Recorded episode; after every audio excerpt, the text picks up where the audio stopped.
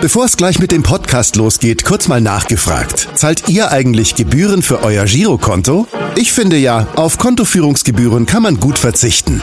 Deshalb wird dieser Podcast auch von der Sparda Bank Hamburg präsentiert. Dort gibt's nämlich das kostenlose Gehaltskonto für 0 Euro. Mein Tipp? Jetzt mit nur wenigen Klicks online oder in der Filiale zur Sparda Bank Hamburg wechseln und Gebühren sparen. Und nun geht's los mit dem Podcast. Präsentiert von der Sparda Bank Hamburg. HSV, wir reden weiter. Der tägliche Abendblatt-Podcast in Corona-Zeiten rund um den Hamburger Sportverein. Herzlich willkommen zu unserem täglichen HSV-Telefon-Podcast in Zeiten der Corona-Krise.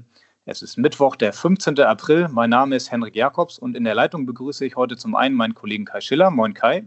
Moin. Und zum anderen freuen wir uns über einen Nachwuchstrainer des HSV, mit dem wir heute über die aktuelle Lage im Jugendfußball sprechen wollen. Und dieser Gast heißt Pitt Reimers, Trainer der U17 beim HSV. Moin, Pitt. Moin. Hi, Pitt. Wir hoffen, dass du ein paar schöne und entspannte Ostertage gehabt hast. Und hast du deine Familie getroffen oder hältst du dich jetzt privat auch ein wenig auf Abstand? Nee, ich halte mich tatsächlich auf Abstand. Äh, ich denke, dass das in diesen Tagen vielleicht wirklich das Beste ist, da noch ein paar Tage mehr Geduld zu haben. Und da haben wir uns eher dazu entschieden, äh, auf der sicheren Seite zu sein.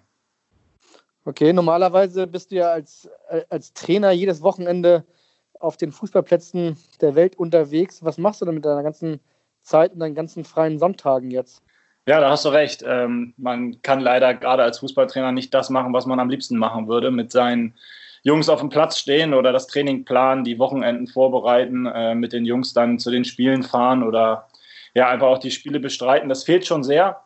Äh, das geht mir mit Sicherheit nicht, äh, bin ich mit Sicherheit nicht alleine, sondern ähm, geht allen so, die im Fußball arbeiten, als Trainer, als Spieler, als, als Funktionäre, wie auch immer.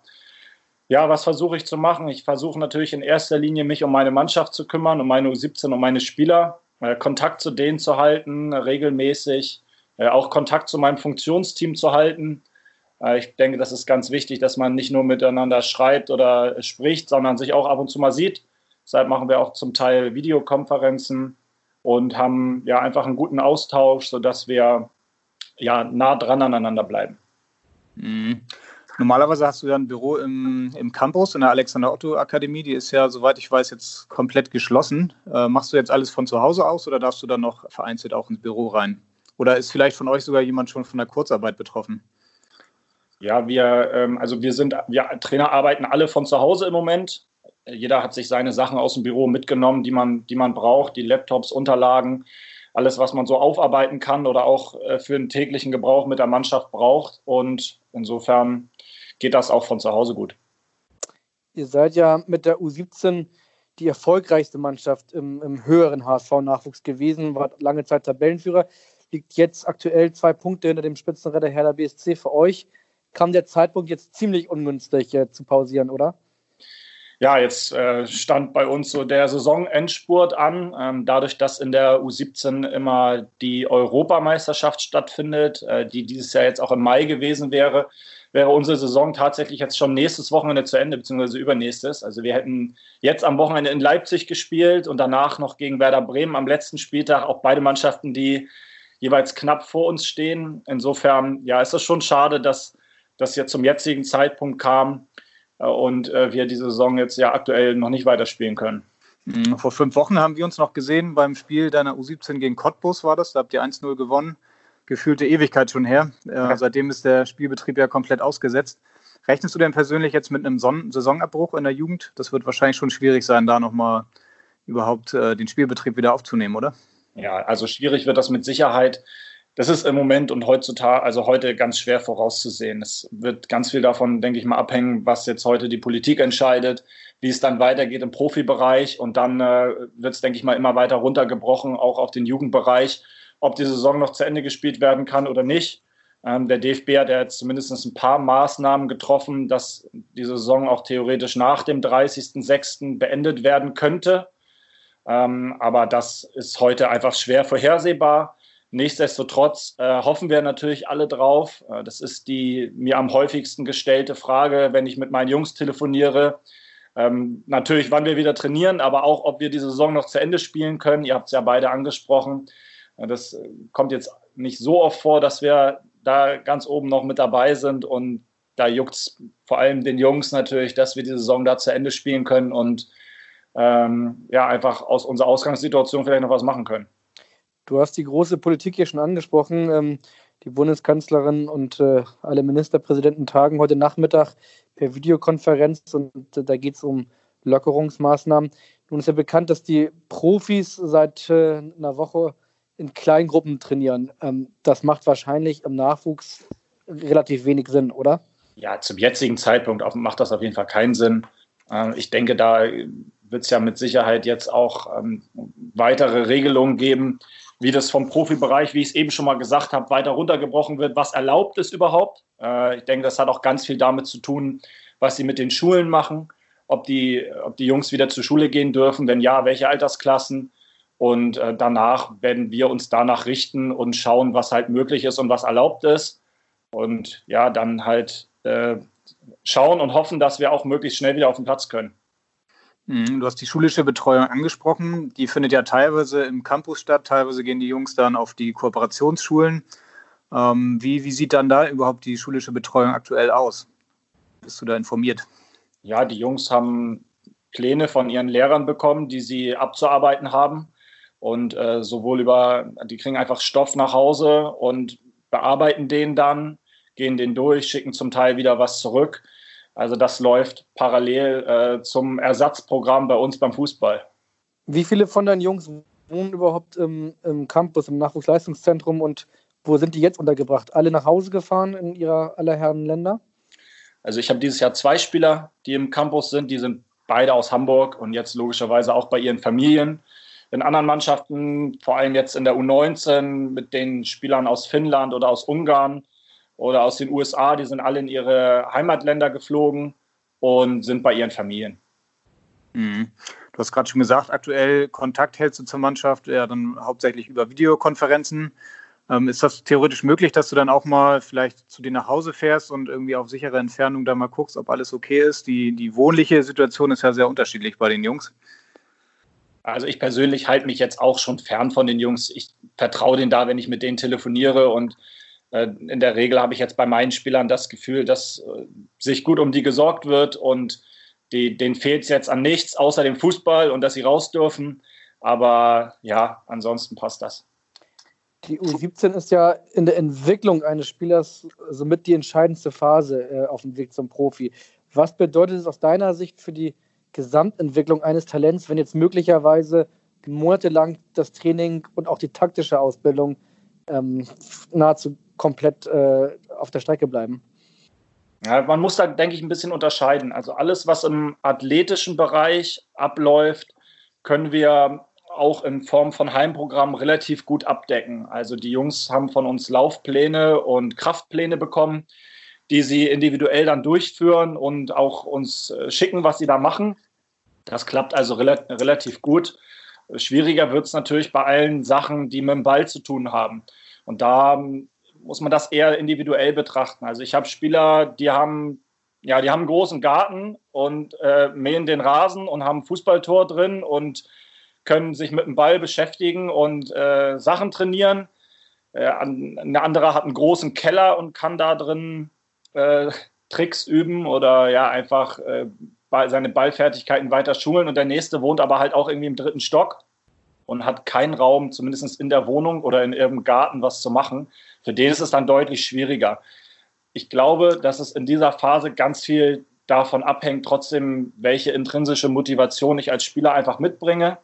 Ob ich versuche, aus den Bedingungen das Beste zu machen und die Zeit für mich sinnvoll zu nutzen oder, oder halt auch nicht. Ne? Und wir, wir sind jetzt in der U17 und da muss ich als Trainer auch so viel Verantwortung den Jungs übertragen, dass sie wissen, ihr habt es eben gerade selbst gesagt, wie wichtig diese Altersklasse ist, was sie jetzt für sich selbst investieren wollen und wie viel Zeit sie da reingeben wollen, gerade auch in dieser Phase, weil es verleitet die Jungs natürlich schon, jeden Tag auszuschlafen, äh, einen halben Tag Playstation zu spielen, ich übertreibe jetzt etwas, oder dann doch nochmal rauszugehen und einfach für sich was zu tun.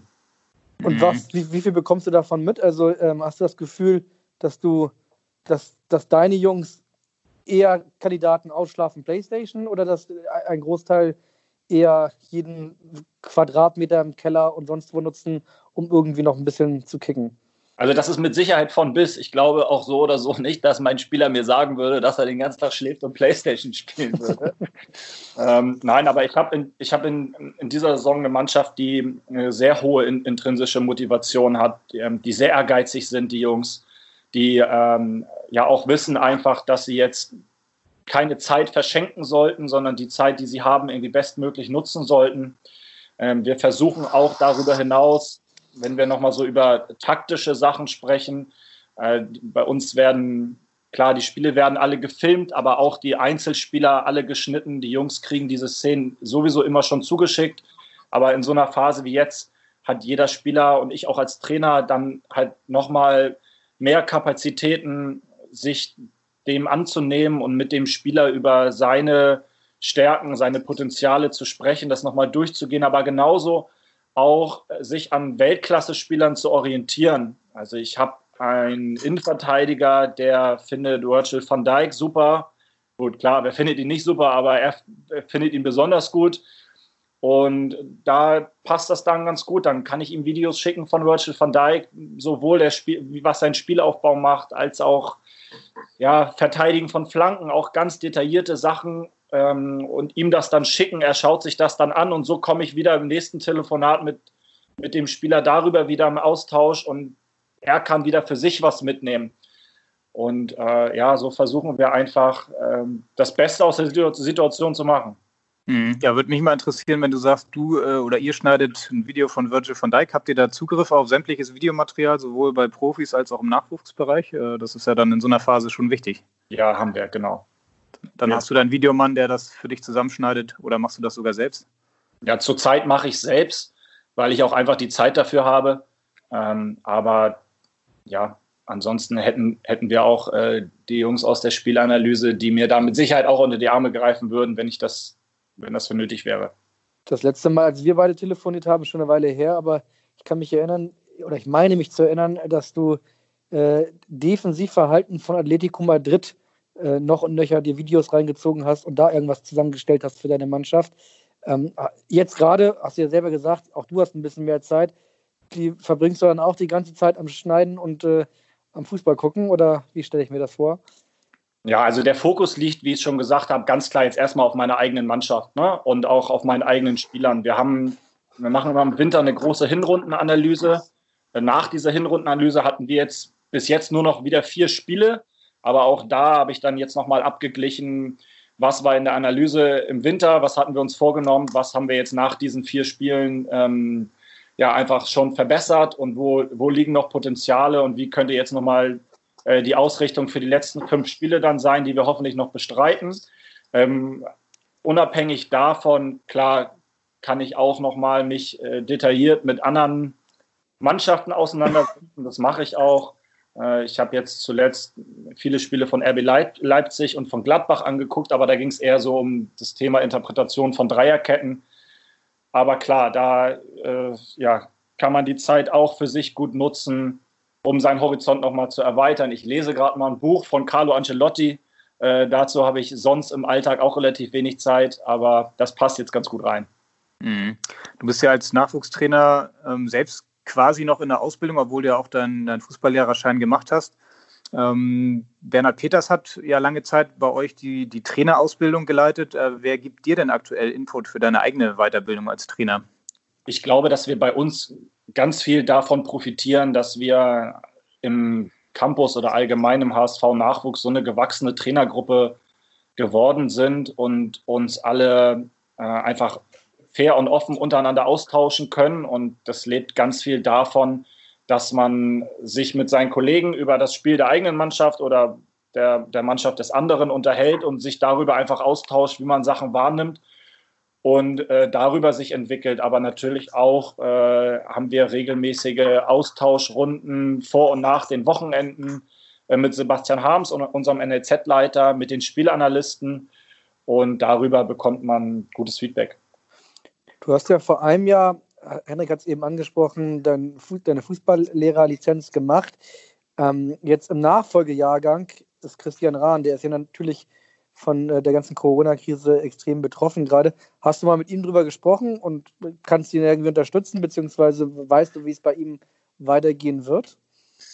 Also jetzt konkret in den letzten Tagen habe ich nicht mit ihm gesprochen. Ich weiß, dass die ja kurz vor den Abschlussprüfungen standen oder zum Teil schon ein, ein zwei absolviert hatten und das jetzt unterbrochen ist bis auf weiteres.